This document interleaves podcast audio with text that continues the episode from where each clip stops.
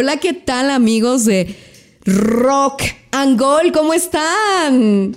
¿Cómo estás, Vic? Hola Pam, ¿cómo estás? Muy contenta, yo también, un gusto en saludarte y estar aquí un episodio más de su podcast favorito, el podcast más divertido y el más nutritivo para todos los amantes de la música, de los deportes. Estoy aquí con mi queridísimo Víctor para tener ahora un tema muy, muy padrísimo. ¿Qué dices? ¿Le damos? Así le damos.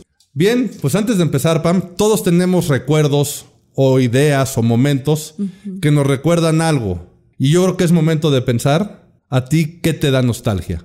Híjole, pues hay un buen de cosas que me dan nostalgia, desde recordar mi casa, olores, comidas, pero la música, ¿cómo nos pega, no? Con ese tema de la nostalgia.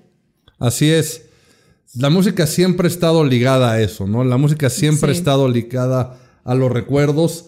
Todo mundo se acuerda la primer canción que bailó con alguien que conoció o la canción que sonó el día que tuvo un momento importante. Evidentemente uno de los puntos este, claves, digamos, en una boda, por ejemplo, siempre es la canción de los novios y la canción lo que significa para ellos. Y la música siempre ha estado metido en eso de la nostalgia. Pero si te fijas también en otros muchos terrenos, y sobre todo de cultura pop también, ¿no? Está ahorita haciendo muchísimo llamado a la nostalgia y a lo retro.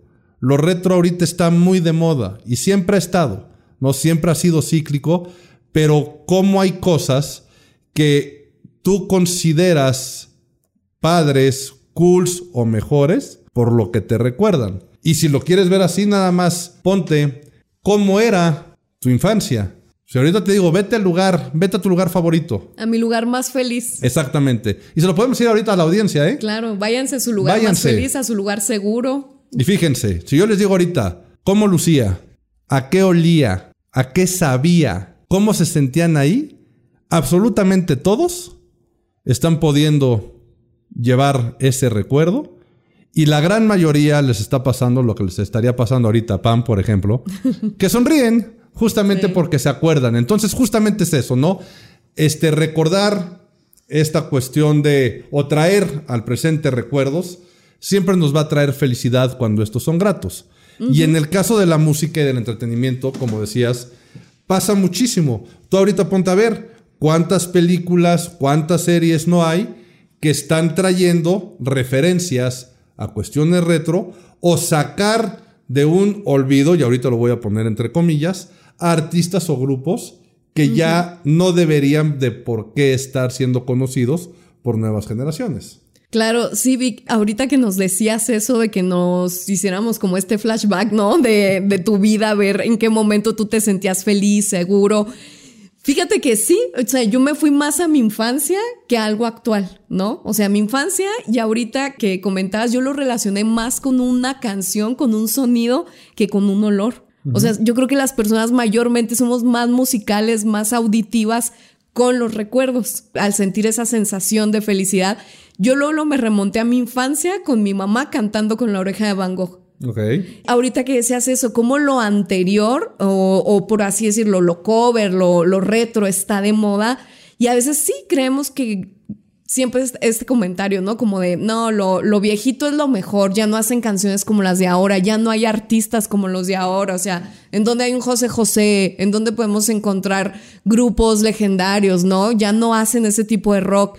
¿Y tú crees que sí sea un poquito como que la calidad de estos productos eh, musicales se hayan pues perjudicado con el paso del tiempo, esta facilidad del internet, que ya cualquier persona puede cantar, puede grabar un video y se viraliza así? y que es una ventaja y una desventaja. Ventaja porque como tú lo decías, o sea, estamos trayendo artistas del pasado y están volviendo a tener éxitos con éxitos que fueron en los ochentas, ¿no? Entonces, esta facilidad de las redes sociales, del TikTok, de las series, de todo el streaming que hay ahorita, cómo están trayendo esos éxitos. Pero tú crees que lo, lo antiguo o los oldies somos, ah, no te creas, no, lo, lo, retro es mejor. pues mira, yo creo que siempre para el que lo diga es justamente porque le trae algo de recuerdo. Porque aparte, vas a ver, en unos cuantos años, toda la gente de generaciones, y no importa por edades, porque yo conozco gente que a lo mejor tiene 50 años, que le fascina este, el reggaetón, vamos a suponer, ¿no? Y que también le gustó el rock y que le gustó este, baladas o pop y que escucha mucho, muchos géneros o distintos géneros musicales. Pero siempre va a ser un hecho que, aunque seas lo más purista, va a llegar un punto en el que lo anterior o lo pasado te va a gustar más que lo nuevo. Es evidente, ¿no? Porque además también todo forma parte de conceptos totalmente, tanto de imagen pública como evidentemente echando la mano también de la mercadotecnia, la publicidad, con el objetivo de vender más y de poderlo hacer, que le vas a pegar ese target, porque por lo general, si te das cuenta, esos llamados al recuerdo o esos llamados a la nostalgia son en las generaciones que hoy por hoy ya tienen un poder adquisitivo en el cual ya no dependen, cuando eres niño y algo te gusta, dependes de que alguien más te lo compre. Claro. Entonces, en el momento que tú creces y que ya estás siendo económicamente activo, que ya produces, que a lo mejor ya tienes una familia y te pegan en eso que te regresa a cuando tú eras pequeño y que te trae esos recuerdos, pues evidentemente los vas a consumir. Y además, en el caso de si tienes hijos o hay niños pequeños, es muy probable, no estoy diciendo que sea una regla, pero es muy probable que esos papás les hayan puesto la música que ellos escuchaban a sus hijos. Entonces, si tú ahora sacas una serie, sacas una película o sacas este, una caricatura y traes dentro del soundtrack a esos grupos, pues evidentemente, y sobre todo cuando están hechas como referencias, por ejemplo, Stranger Things, ¿no? Que el, trancazo que fue de más fue con todas las referencias que tuvieron a los ochentas, ¿no? Al cine, a las películas de los 80. Y fue gran parte del éxito. Y aquí agarraron dos generaciones totalmente diferentes, tanto los pequeños o los más jóvenes que no conocían a esos grupos o esas referencias y los hizo o los llevó a consumir eso, como los más grandes que les trae ese recuerdo y siempre va a ir con el objetivo, creo yo, que es totalmente planeado, como una estrategia de igual percepción, igualmente de darle al público objetivo lo que necesita, ¿no? De, de identificar cuál es la necesidad para ahí ponérselos y sabes que prácticamente lo van a consumir, que es lo que está pasando hoy por hoy. Claro, sí, pero y si te fijas, Vic, aquí hay también como dos vertientes, ¿no? Porque están esta, estos covers que regresan con el mismo artista y los ponen, como lo comentas, en series, eh, se viralizan por cierta razón. Pero también están artistas eh, contemporáneos que nacieron de hacer covers. Sí. Como Justin Bieber. ¿Mm? O sea, Justin Bieber era un niño que tocaba en YouTube, subía videos, la mamá lo grababa y se hizo famoso de puro cover. Eh, tenemos el ejemplo del Grupo Frontera también, que de ser unos chicos que tocaban en el garage de su casa en bodas con los covers, con un cover, solamente con un cover salieron para arriba, ¿no? Y yo también tengo una pregunta para ti, tú que eres súper musical, tú eres más musical que yo. ¿Cuál es la diferencia de un cover o de un sampler? y de un sampler. Porque también eh, ahorita está muy de moda hacer como estos sampleos, ¿no? Como en las canciones. Sí, obviamente. Bueno, ahorita no, va por ahí, ni era por ahí el rollo de la plática, pero con mucho gusto te lo, te lo contesto, ¿no? El cover es, es, hacer una versión nueva de una canción ya existente. Ok, que no es el caso, por ejemplo, de Stranger Things. No, esos no son covers, o sea, que puede por ahí haber alguna película que toque alguna canción y que sea un cover, pero es una canción original cantada por alguien más. Ok. Y el sampleo son fragmentos de otras canciones que los unen para generar una nueva. ¿no? Pueden ser pequeños segundos, pueden ser minutos, pueden ser a lo mejor este, algunas cuestiones rítmicas, algún riff de alguna guitarra. Entonces van agarrando cosas de, otros, de otras canciones para formar una nueva y se amplían y de ahí sale, sale lo nuevo, ¿no? Entonces, esa es la diferencia entre, un, cover, y un sampleo. Pero justamente los covers, ¿no? Es lo que tienen parte del éxito que hablábamos, me parece, en alguno de los capítulos pasados, que como ya están comprobados, es muy probable que alguien haciendo un cover tenga éxito. Yo no conozco a nadie, o seguramente debe de haber muy pocos casos, de canciones que no tuvieron éxito y que alguien hiciera un cover. Pues sería como dispararte en el pie. Yo lo veo así, ¿eh? No dudo, no dudo que haya canciones que a lo mejor pegó más el cover que lo que pegó la canción original. Seguramente, como bien dices afuera, tiene que haber muchísima gente con mucho más cultura musical y conocimientos de los que podemos tener. Pero la realidad es que como una estrategia de imagen y como una estrategia de poder entrar y penetrar en un mercado, pues por lo general te vas a ir con algo que ya es un éxito, algo que ya está comprobado y algo que ya no hay que hacer. Porque, por ejemplo, ubicas al grupo Matute. Claro, sí. ¿A qué se dedica el grupo Matute? A hacer covers. A hacer covers. ¿Y tú sabías que el grupo Matute antes era relativamente fácil contratarlo para eventos privados? O sea, eventos privados. ¿eh? Tú querías tu fiesta y querías que tocara Matute. Eran accesibles. Eran accesibles. con cierto nivel de costo, ¿no? Pero podías acceder a tener a Matute. Hoy por hoy, Matute es el grupo que más cobra por tocar en vivo de México. En México. ¿Pero de cualquier género? De cual, bueno, no no sé si de cualquier el regional mexicano Seguramente por ahí tiene que haber. Y no soy tan, o sea, no conozco sus tabuladores. Pero sí es el grupo que más cobra hoy por hoy por honorarios por un, por un concierto. Por eso se están yendo a auditorios nacionales, este, arenas ciudades de México y a masivos, y los atascan, los revientan y venden como locos por lo que generan. ¿Y a qué le están pegando? Sí, a puro cover. ¿Pero a qué le pegan? A la nostalgia. A la nostalgia, claro. 100%. Sí. Es una cuestión de nostalgia. Sí, sí, sí. Entonces, ahí es donde entra eso. La misma María José. Es, lo que te iba a contar, que ella hizo su carrera de cover. Pero es, una excelente cantante. Claro. Tiene una super voz. Es súper reconocida, ¿no? O sea, la verdad es que es una de las. Yo me atrevo a decir que hoy por hoy es una de las artistas femeninas contemporáneas con mejor voz claro. y de las mejores intérpretes que hay. Es una gran intérprete. Pero si te fijas, su éxito está basado en covers. Y seguramente por ahí alguien luego podrá sacar, cuando ella deja acabar, se trepa al tren de querer ser solista y en el momento en el que ella arranca, está medio de moda la música electrónica y demás, y hay un sencillo dando vueltas por ahí de María José con este, música electrónica, que fue su primer intento como para pegar. Y la realidad es que fracasó. ¿A poco? Mira, no sabía eso. La realidad es que se lanzó como. Tipo como, como la. ¿Cómo se llamaba Ina? La de. La rumana esta. Yo creo que quiso agarrar un concepto así, ¿no? Como electro. Puede ser, puede ser. Lo que pasa es que justamente es uno de los problemas de imagen. Claro. Que no haya. Y que aparte se van sin un concepto claro. Ajá, bien armado. O sea, tú vienes de un concepto, y voy a hablar ahorita en el caso particular de ella, ¿no? Tú vienes de un grupo musical que era un concepto, en el que cada quien tenía su papel, hacían las cosas, unos cantarían más, otros menos, otros nada, ¿no? Pero bueno, ahí estaban. Ella sale de solista y por desgracia, la industria musical en México se basa mucho en la moda. Entonces, ¿qué, se está ¿qué se está oyendo ahorita? ¿Qué están consumiendo? Pues el grupero. Ah, pues vas a ser grupera. claro. Pero la realidad es que nunca vas a entrar ni con calzador en el género grupero, porque tu esencia no es ser grupera.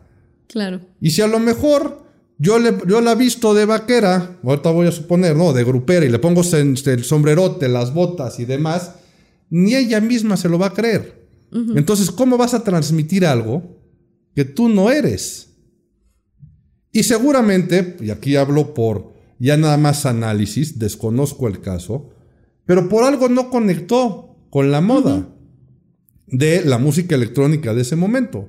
En donde se encuentra ella cuando empieza a encontrar canciones pasadas que se adecuan con su personalidad, con su estilo, con su tono de voz. Con su edad, podría ser también. Es total cual, con su esencia. Claro. ¿Y qué pasa? Encuentra a un público que tiene una necesidad, que está buscando algo que consumir, que ya nadie le da, ella cubre esa necesidad de la audiencia y en ese momento se hace el concepto perfecto. Y hoy por hoy, María José vende lo que se le pega la gana, pero todo es a base de covers. Y yo creo, no sé, y espero que no, difícilmente se atrevería a sacar un producto nuevo, porque si ya comprobaste durante X años que la línea va por el cover y está rescatando esas canciones y de eso te está yendo bien, ¿te la rifarías a hacer algo nuevo? Pues no, y más si ya tuviste una mala experiencia, ¿no? Que al, tú quisiste hacer algo distinto, algo tuyo, por así decirlo, y no te pegó, pues como vas a volver a cometer el mismo error, ¿no? o, Se te, pegó un poquito, ¿no? Porque tampoco estamos diciendo que haya fracasado o haya tronado como ejote, pero a lo mejor no te pegó como tú querías, pero ya encontraste esa línea. Ahora salte de ese grado de, esa, de ese confort, ¿no? Y así nos podemos seguir, ¿eh? Y, y, así la relacionamos, ¿no? Hablando un poquito en el tema de imagen, ya todos tenemos e, ella hizo ya como esa marca de ella, que su marca personal es, es una gran cantante con un excelente registro que hace buenos covers y de buenas canciones y de buenas intérpretes. Sí, no, y también le mete ahí sus versiones y sus cosas, pero también porque la gira de Manuel y Mijares fue el trancazo que fue. Claro. ¿A quién le hablan? Y nos podemos seguir, ¿eh? Y la de sí. y Pandora, ¿por qué también andan ahí pegando los madrazos que pegan? Claro. Porque ¿a, a quién están hablando? Y hablábamos en alguno de los capítulos pasados la gira esta del reencuentro. ¿A qué están evocando? De los noventas, ¿no? Exactamente. Que justo lo que tú decías al principio, los jóvenes, eh, bueno, que ya somos jóvenes señores, que ya podemos comprarnos esos boletos. Yo recuerdo los Bastrix Boys en mi época, que era lo máximo, ¿no? Irlos a ver, pero pues no había tanto esa facilidad de, de poder estar tan en contacto con el artista de comprarte un boleto. O sea, era una niña, vivía en un pueblo y ya ahora que estoy grande y que vinieron a México, pude ir a verlos, ¿no? O sea, ya esa facilidad que dices, qué padrísimo que ellos regresen del pasado, que son personas que no siguieron su carrera, que a lo mejor la pausaron 10, 15 años y se están aprovechando el momento y se están aprovechando de esta generación que como tú mencionas, ya trabajamos y podemos pagarnos un boleto, ¿no? Sí, pero ahí también la parte padre es que gracias a que fueron muy buenos conceptos, artistas de verdad, claro. cumpliendo y respetando su esencia, hoy por hoy lo pueden lograr. Porque ¿cuántos artistas de los 90 o de los mismos 80 o de los mismos, o no sé, o 70, cuando hayan salido, no importa. Por más que se quisieran reunir hoy por hoy, y algunos han hecho el intento de competirles, y creo que lo hablamos en el capítulo anterior con lo de los 90s Pop Tours, ¿por qué no lo logran?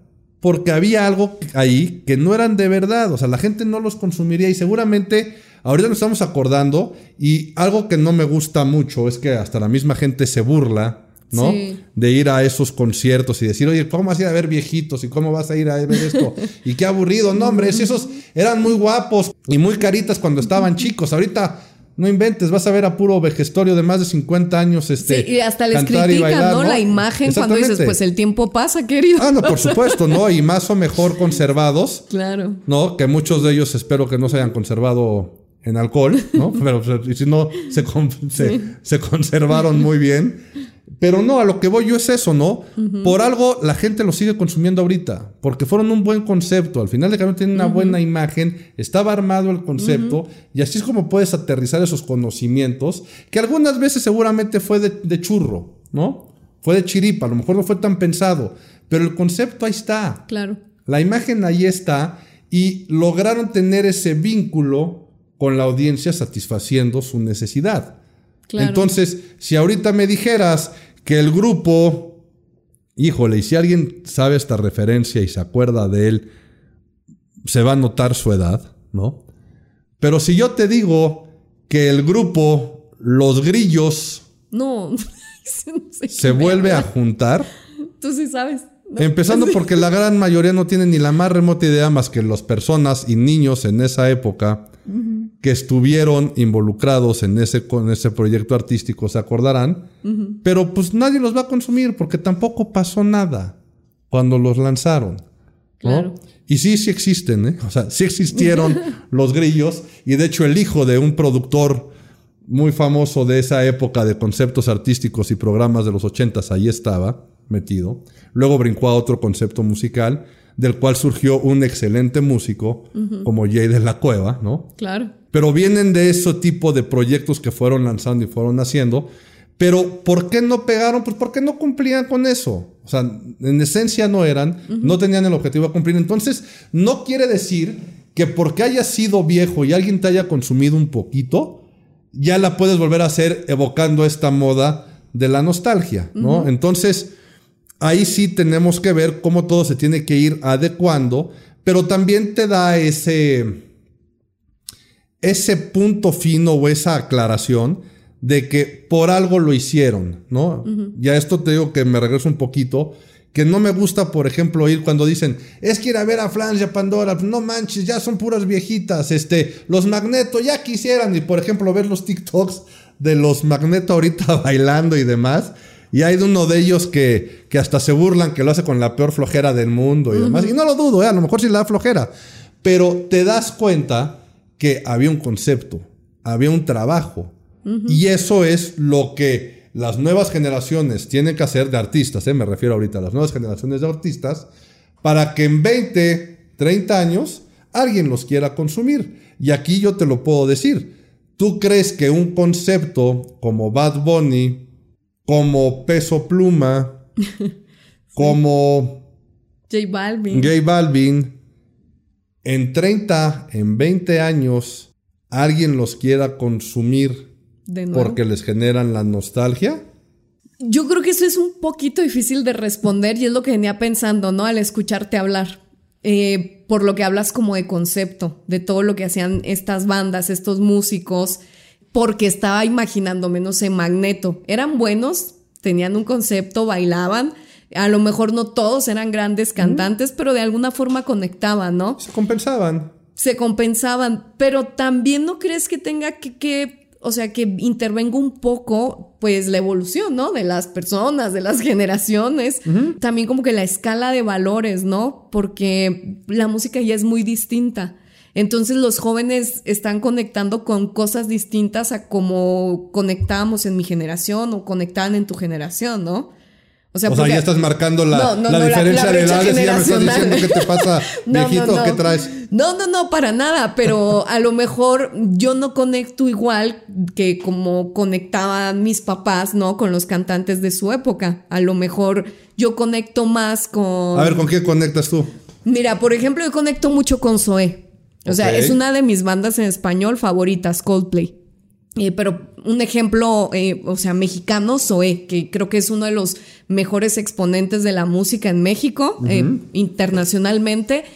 Y sus canciones realmente son raras, ¿no? O sea, tiene, tiene muchas canciones eh, esta banda, pues extrañas, ¿no? Que a lo mejor hablan como de un estado de conciencia distinto, no sé, que mucha gente eh, lo puede ver, por así decirlo, como raro. Y, o sea, mis papás lo han escuchado y no se conecta, ¿no? Con, con ese tipo de canciones a cuando mi mamá escuchaba el triste y se soltaba llorando, ¿no? En, en el, en el OTI.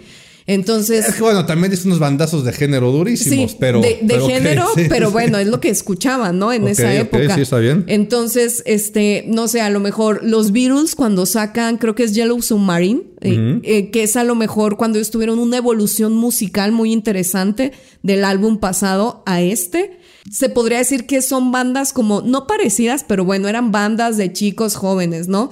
Y te digo, o sea, como que esta brecha generacional creo que... Bueno, favor que le estás haciendo de comparar a Zoe con los Beatles. No, ya, no, claro, claro. No el favor claro, no, claro, que estás haciendo. No inventes. Claro, no, no, hay, no hay comparación, pero digo, bueno, serían como que bandas que se podrían como equiparar, pues. Ok, o sea, ok, entiendo por dónde vas. Sí, o sea, hablando yo más bien de generación, no de calidad de ah. musical. Sí, a lo que voy yo es eso, ¿no? Como que mm, tal vez mis intereses son distintos a, las, a los intereses que tuvieron mis padres en ese momento. A lo mejor yo intento conectarme más, es un ejemplo tonto, pero no sé, con el ser, con la conciencia, con... Y en esa época tal vez mi mamá a mi misma edad intentaba conectar más con el amor, ¿no? Por así decirlo, de pareja. Sí, las necesidades, este de la sociedad a lo mejor sí van por ese lado. Van como cambiando y cosa que en la que yo no estoy de acuerdo, pero que veo que muchos jóvenes, no sé, 18, 17 años que traen estos temas, no sé, de Bad Bunny, pero no digo que sean malos ni buenos, simplemente mm, conectan de una forma que se lo toman muy en serio, ¿no? Entonces, este, no sé, Titi me preguntó que si tenía muchas novias, entonces ellos como que se conectan de una forma muy seria con esa música,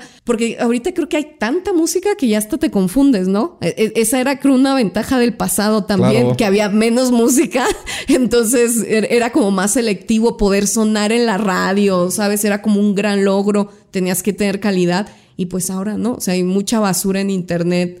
Eh, basura siempre ha habido. ¿eh? Prefabricada, pero mucha prefabricación ahí. es que es un tema que nos da para otro. Otro podcast, para otro ¿no? podcast, sí, para otro capítulo, ¿no? Porque nos da muchísimo de qué es de verdad y qué es de Exacto. mentiras. Pero imagínate en 30 años. ¿Qué música eso va a haber? Voy. Por eso yo preguntaba eso, ¿no? Y la evolución de la música va a estar padrísimo. O sea, la parte musical, quién sabe a dónde nos vaya a llevar. Claro. Pero yo sí mi pregunta es, ¿qué tan afianzado está un concepto hoy por hoy? Y sé que es muy temprano para medir, pero que en 20 o 30 años los chavitos o chavitas que ahorita tienen 15 estén consumiéndolos porque les trae ese recuerdo de lo que estaban viviendo en el momento, lo que estaban haciendo y demás, ¿no? Entonces, este, yo creo que es bueno. Sí estoy de acuerdo contigo con la cuestión de los conceptos, porque repito, ¿eh? basura siempre ha habido. Ahora, ahorita puede ser que haya más, porque yo puedo hacer una canción mañana, la subo a cualquier plataforma de música y, va a sonar, y ahí va a estar. Y a lo mejor alguien me podrá consumir y alguien no. Antes, por lo menos tenían que pasar los filtros de una disquera, Claro. Que le apostara, que sacaran X tiraje, que la, que la gente fuera lo comprara, que lo tocaran las radiodifusoras. Con o sin payola, esas ya son este, prácticas totalmente distintas. La gente iba y compraba ese disco. A ti no te tocó, porque como ya lo dejaste bien marcado, estás rodeada de puro viejito que sí lo hacía y tú eres la única. No, sí compraba mis CDs. Millennial. Por eso compraba mis CDs. Pero cuando tú comprabas un acetato, cuando tú comprabas un disco. La gran mayoría, o sea, adentro traían booklets un poco más grandes, traían las letras de las canciones, traían sesiones fotográficas y realmente conocías a los integrantes del grupo. Y tú si me decías, o, a mí o a quien fuera, ¿no? A ver, dime los integrantes de tal grupo, pues lo sabes nombrar.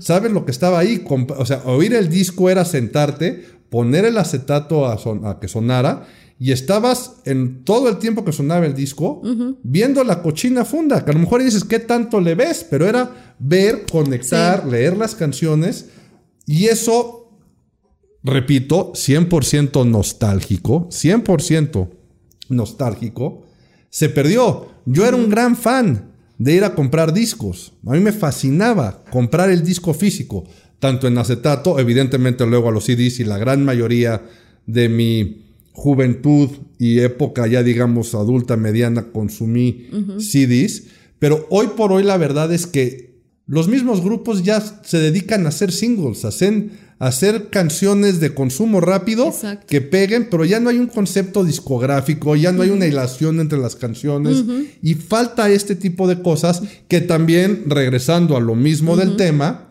por eso también tiene tanto éxito que grupos actuales saquen sus versiones en acetato.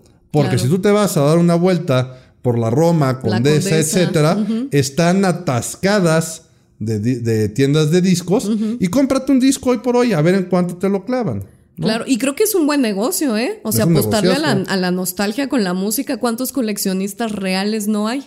Sí, porque ahí se basan en que este, tiene mucho más fidelidad la música, está mucho más cuidado. Y te digo, todo es este mundo, negocio de apostar a la nostalgia. Y así va a tener que seguir siendo, pero sí da un poco de miedo el, pensar en qué va a ser la nostalgia de X cantidad de años, porque yo no me imagino.